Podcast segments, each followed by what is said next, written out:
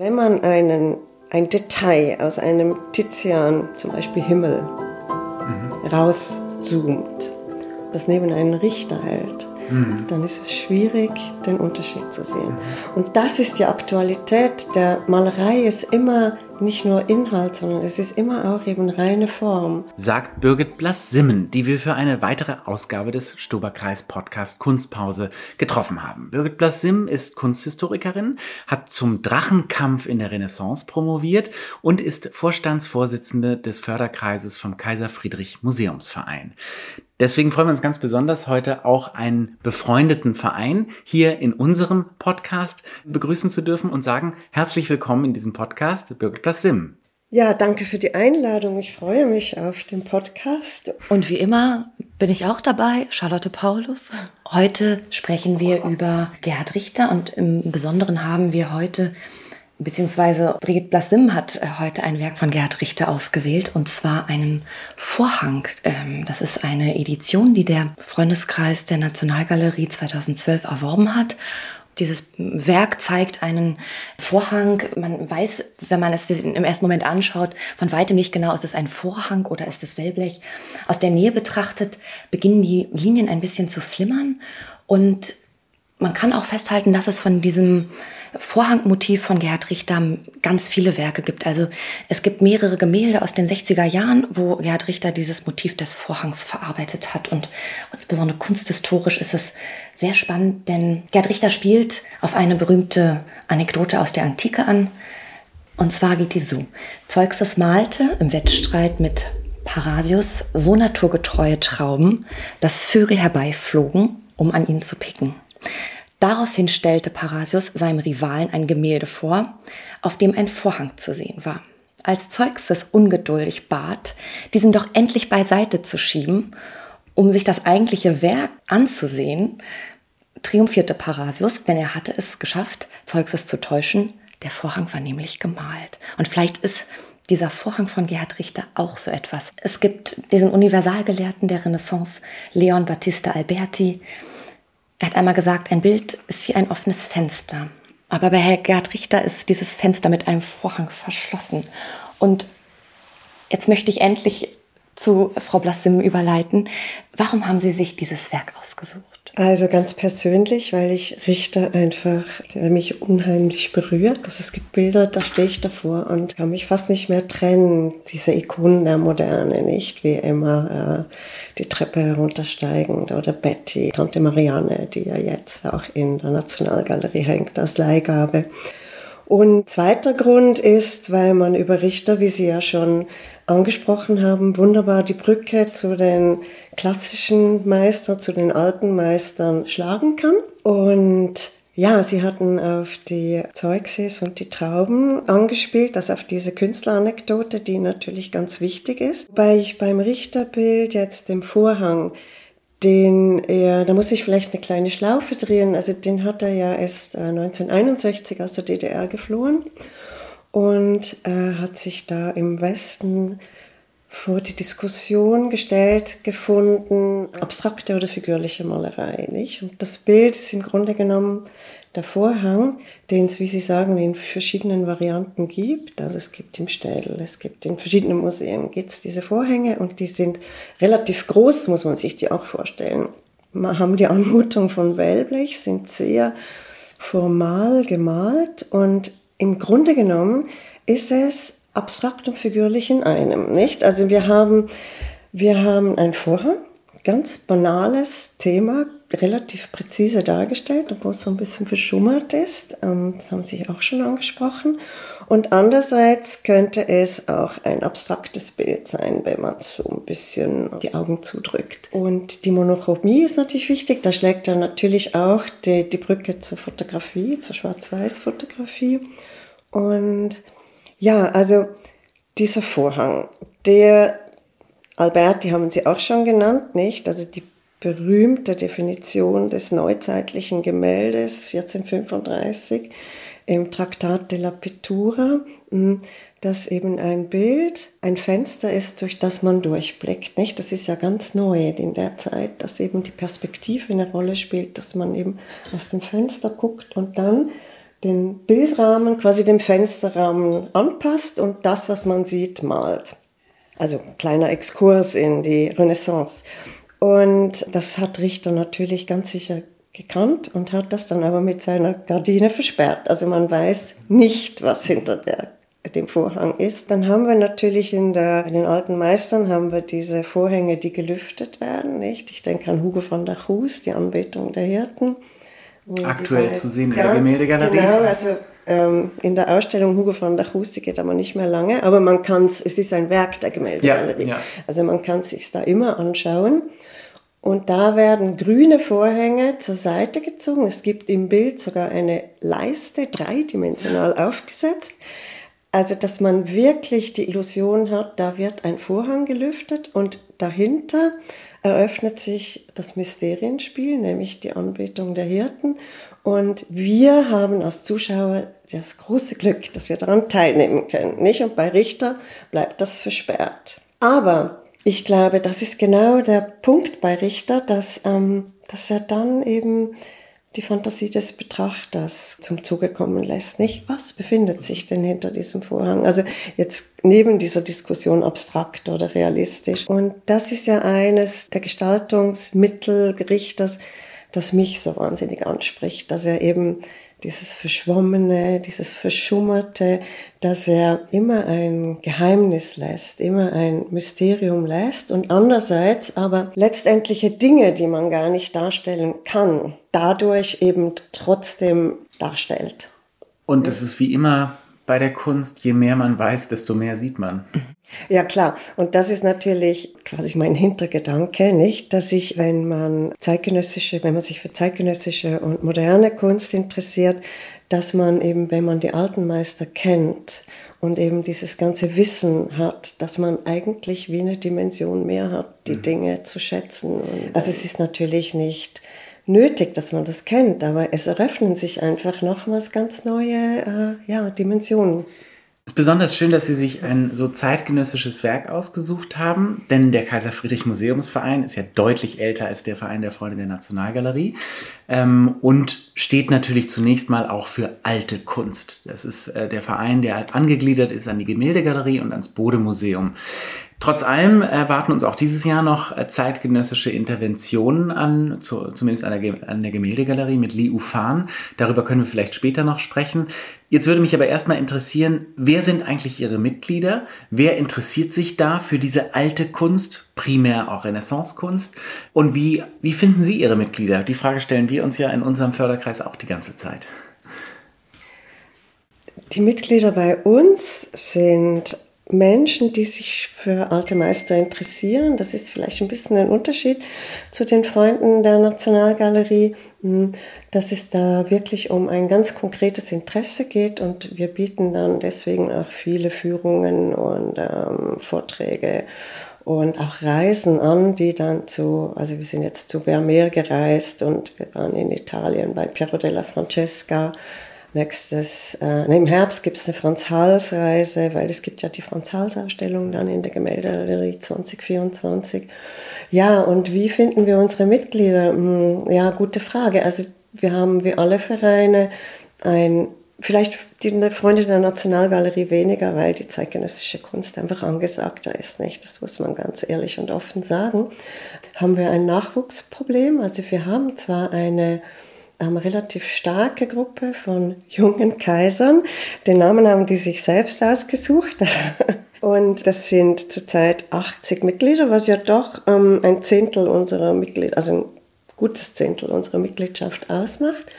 Und die sind auch sehr aktiv untereinander. Die machen ein eigenes Programm, also ähnlich wie der Stoberkreis. Und wie wir an diese, äh, ja, wie wir das, also da machen wir uns natürlich auch ähm, Gedanken, wie wir da mehr Mitglieder heranziehen können ist, also wir haben jetzt, haben wir mh, hm, zum Beispiel zu Rembrandt, Mann mit dem Goldhelm, nicht?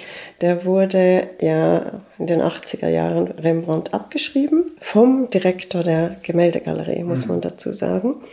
Und da haben wir äh, einen Abend dazu gemacht, weil es gibt eine künstliche Intelligenz und die hat eine Untersuchung gestartet, wo also ich kann das jetzt nicht lange erklären, aber wo am Schluss der Mann mit dem Goldhelm eindeutig ein Rembrandt ähm, unten rausgekommen ist.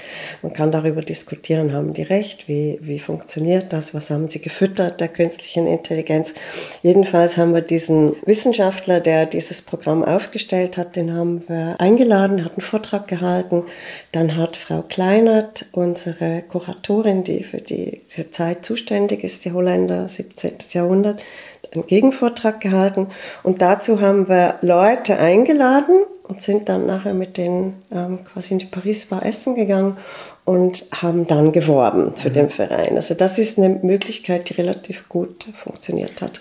Das heißt aber, wenn ich Ihnen zuhöre, dann geht es ganz stark beim Kaiser Friedrich Museumsverein auch um wissenschaftliches, wirklich ganz wissenschaftliches Interesse an der Kunst. Also, also Sie haben vor Interesse an der Kunst, jetzt nicht unbedingt nur mh, wissenschaftlich, ja. aber einfach ähm, Leute, die wirklich wirklich Freude daran haben. Es ja, ist weniger ist gesellschaftlich, nicht, ähm, sondern es ist wirklich, was natürlich auch eine Schwierigkeit ist, weil so viele Leute interessieren sich dann auch wieder nicht für alte Meister. Aber das wird sich ändern, da bin ich der absolut festen Überzeugung, dass die alten Meister im Kommen sind. Da bin ich der absoluten Überzeugung. Haben Sie da besonders viele Geisteswissenschaftler in Ihrem Förderkreis, also Kunsthistoriker?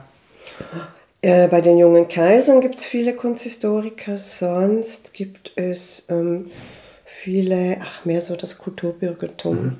Also, ja. In einem Interview haben Sie mal gesagt, dass Sie immer zwei Gemälden Guten Tag sagen. Und zwar habe ich mir notiert einmal Tizians Venus mit dem Orgelspieler und Bellinis Auferstehung Christi. Und in, in dem Interview sagen sie auch, und das finde ich besonders schön, weil es gerade um die Relevanz der alten Meister ging, das sage ich mal sinngemäß ein Zitat von Gerd Richter, wo er sagt, dass er erst bei Tizian malen gelernt hat. Und er selber hat ja auch Anfang der 70er Jahre Verkündung nach Tizian gemalt und ich schlage mal die Brücke. Welche Relevanz messen Sie den alten Meistern in der heutigen Zeit zu? Und gerade Gerhard Richter zeigt ja, dass wir die Brücken offenbar schlagen können. Ja, und ich glaube, wenn man, wenn man sich mal auf die alten Meister einlässt, dann sind die immer zeitgemäß, weil das ist ja nicht nur die religiöse Ikonografie, die sie da transportieren, sondern ich meine jetzt gerade, Sie haben ja das wunderbare Beispiel gebracht der Verkündigung.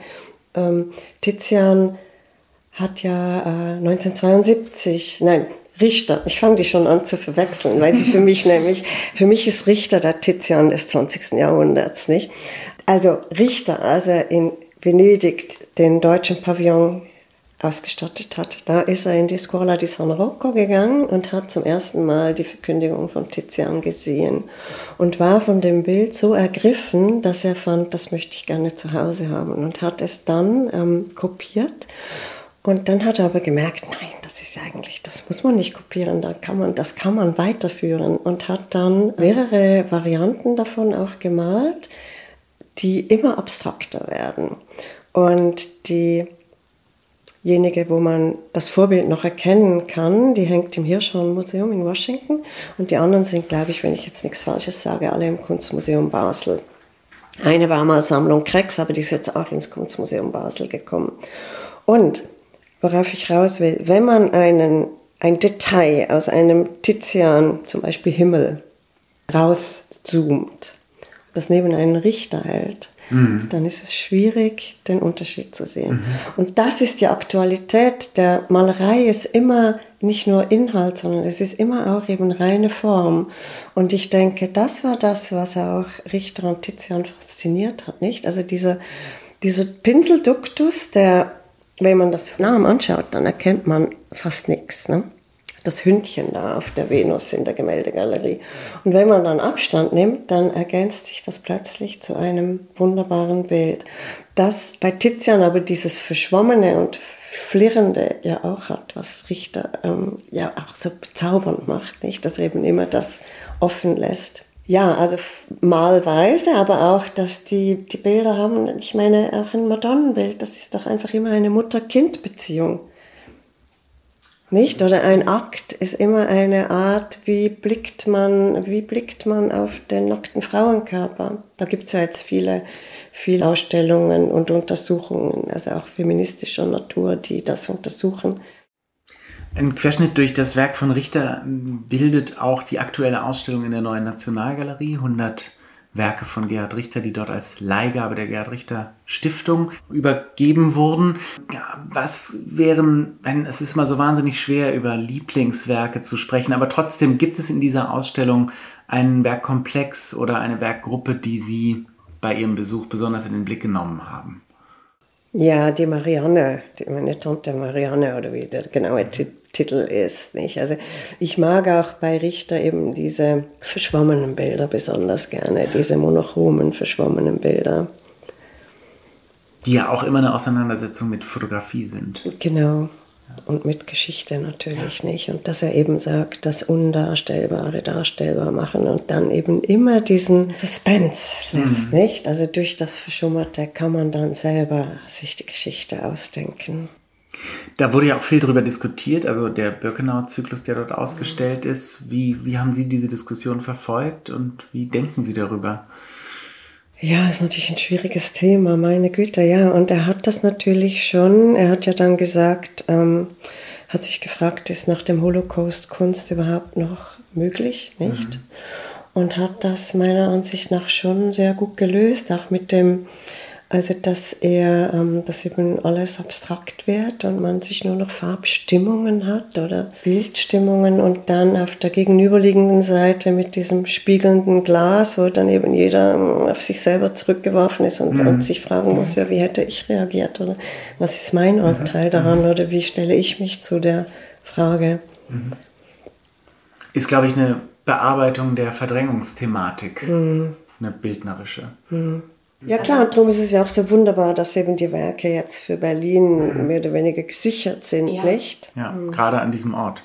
Gerade an diesem Ort, ja. Du hast gerade erwähnt, ähm, es sind Leihgaben der Gerhard Richter Stiftung, auf es jetzt aktuell unbestimmte Zeit erstmal. Aber dieses Thema Leihgaben zeigt sehr deutlich, dass natürlich Ankaufsetats nicht so hoch sind von Museen in der heutigen Zeit, dass man davon 100 Gerhard Richter Werke kaufen kann. Die Thematik interessiert mich auch im Hinblick auf Mäzenatentum, weil natürlich auch bei Ihnen im Verein sicherlich Ankäufe getätigt werden für die Sammlung. Wie funktioniert das genau? Ich kann mir vorstellen, dass alte Meister unglaublich hochpreisig sind. Wie kommt so ein Ankaufsetat zustande? Kommt er zustande und wie kann ich mir das bei Ihnen im Verein vorstellen?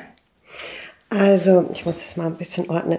Alte Meister sind vergleichsweise günstig, wenn man das mit zeitgenössischen Künstlern ja. vergleicht. Also, das ist man jedes Mal wieder erstaunt. Also, Sie hören natürlich nur die Geschichten von Leonardo für 450 Millionen, aber das ist einsame. Spitze und der ganze Rest ist eigentlich, finde ich, dafür, dass die Sachen eigentlich so selten sind, noch äh, durchaus erschwinglich. Und ja auch nichts nachkommen kann. Ja, genau. Also es ist Die ja Produktion wirklich, ist abgeschlossen. Ja, ja. ja. Und also das ist Punkt Nummer eins. Punkt Nummer zwei ist, wie gehen wir vor, wenn ein Ankauf getätigt wird? Also das ist immer ein Vorschlag aus dem Museum. Da wird ein Ankaufswunsch uns präsentiert dann wird er geprüft ähm, auf Provenienz und dann werden Gutachten eingeholt von zwei ausgewiesenen äh, Spezialisten für dieses Thema und die müssen den Ankauf befürworten und auch den Preis irgendwie beurteilen. Und dann entscheiden wir uns dafür, ja, das möchten wir gerne erwerben. Und das können wir natürlich never ever aus unseren Mitgliederbeträgen, Beiträgen bezahlen. Und dann gehen wir halt die Suche von Geld bei Stiftungen, bei Mäzenen und hoffen, dass wir das äh, irgendwie leisten können. Das tun und, Sie dann auch ganz persönlich. Also mhm. Sie greifen zum Telefonhörer und ja. rufen Menschen an, von ja. denen Sie der Meinung sind, dass die eine größere Summe Geldes ja. Bereit Aber wir natürlich auch also vor mit Stiftungen arbeiten. Und wenn es schnell gehen muss, weil es auf einer Auktion ist, also wir hatten ja neulich den Fall, dass wir ein restituiertes Gemälde zurückgekauft haben mhm. auf eine Auktion bei Christie's und da musste es schnell gehen und dann haben wir den Betrag durch zinsfreie Darlehen gesichert, dass wir eben dann den Zuschlag, dass wir sicher zuschlagen konnten und nicht einfach nur die Hand aufstrecken und nicht richtig wissen, wo wir das Geld hernehmen und haben dann im Nachhinein eben ähm, quasi das Geld eingesammelt. Welches Werk war das und warum war es so essentiell, das zu akquirieren? Ähm, das war Matthäus Sturm, Hagar führt, nee, Durch Hagar wird Abraham zugeführt. Ein sehr schönes Gemälde von einem Utrechter Caravagisten. Und das war so eigentlich so wichtig, dass man das erhält, weil das wunderbar ins Ensemble gepasst hat der Galerie. Also es gibt auch ein anderes Gemälde von einem anderen Utrechter das dasselbe Thema darstellt. Und überhaupt diese, also das sind Utrechter Maler aus dem Norden, die nach Rom gehen und nach Caravaggio malen und sich inspirieren lassen. Und diese Stilrichtung ist in der Gemäldegalerie sehr stark und gut ausgeprägt. Es wäre einfach schade gewesen, da hätte eine Lücke entstanden. Und darum haben wir ja, uns dafür entschieden, das zu erwerben, auch weil der Direktor der Galerie das unbedingt, also da möchte ich gemerkt, es war eine Herzensangelegenheit, dass wir dieses Bild für Berlin ähm, quasi die Werke, die Sie erworben haben, die kann man alle im Internet sehen. Das ist vielleicht ein wichtiger Hinweis an der Stelle. Auf der Website des mhm. Kaiser Friedrich Museumsvereins mhm. gibt es einen Reiter Erwerbungen und dort kann man sowohl Gemälde als auch Skulpturen sich ansehen. Kommt positiv hinzu, dass vieles davon auch tatsächlich meistens ausgestellt ist. Ja. Weil ja, es einfach ja. Hauptwerke sind, wie der Mann mit dem Goldhelm. Wie der Mann mit dem Goldhelm, nicht? Ja, ja, die, ja, die gesamte Sammlung ist auf Internet, nicht? Ja. also man kann, also jetzt nicht hochauflösend, aber man kann sich das da anschauen, ja. Und die Ankäufe, klar, das ist ein ganz wichtiger Zweck unseres Vereins, dass wir eben die Sammlung erweitern und das ist auch äh, der Grund, warum der Verein vor 126 Jahren gegründet wurde von Wilhelm von Bode, weil es ihm, und das ist heute noch so, zu langwierig war, öffentliche Gelder für Ankäufe zu äh, akquirieren. Und dann hat er eben diese finanzkräftigen Industriellen waren es meistens, also ja, Kaufleute. Als es noch Bankiers, Industrie gab in yes, Berlin. Ja, es noch Industrie gab, also zu den Hochzeiten Berlins. Und das waren auch, die Gründungsmitglieder waren nicht viele, das waren vielleicht 20, 30. Eine Frau und der Rest war Männer. Und, und die haben dann den Scheck gezückt, nicht? Und das musste ja damals auch ganz schnell gehen, weil das war die Zeit, wo mh, hm, die Altmeister überhaupt erst en vogue wurden. Und die, also nicht British Museum, aber National Gallery und vor allem die amerikanischen Museen haben angekauft wie verrückt und man musste da eben wirklich mitziehen können und schnell sein. Und Bode hat durch seine unglaublichen Kenntnisse, hat er dann die Sachen eben sehr oft vor den, äh, der Konkurrenz quasi sich äh, sichern können. Hm. Das heißt, es ist bei Ihnen wahrscheinlich ein bisschen ähnlich wie bei jedem Verein. Man hat zwar die zahlenden Mitglieder, das sind 75 Euro für junge Menschen ähm, unter 35 und es sind 300 Euro für Menschen darüber. Natürlich gibt es auch Fördermitgliedschaften, die etwas höher beziffert sind, aber im Kern sind natürlich diese Mittel, die die Mitglieder einbringen, noch nicht deckend für Akquise von Werken. Das heißt, das ist eigentlich nochmal eine separate Kasse, wenn man so will. Das ist eine separate Geschichte. Ja, ja. Also ähm, ganz kleine Ankäufe könnte man natürlich damit mhm. stemmen. Und wir fördern ja auch Ausstellungen und das geht zum Teil aus den Mitgliederbeiträgen.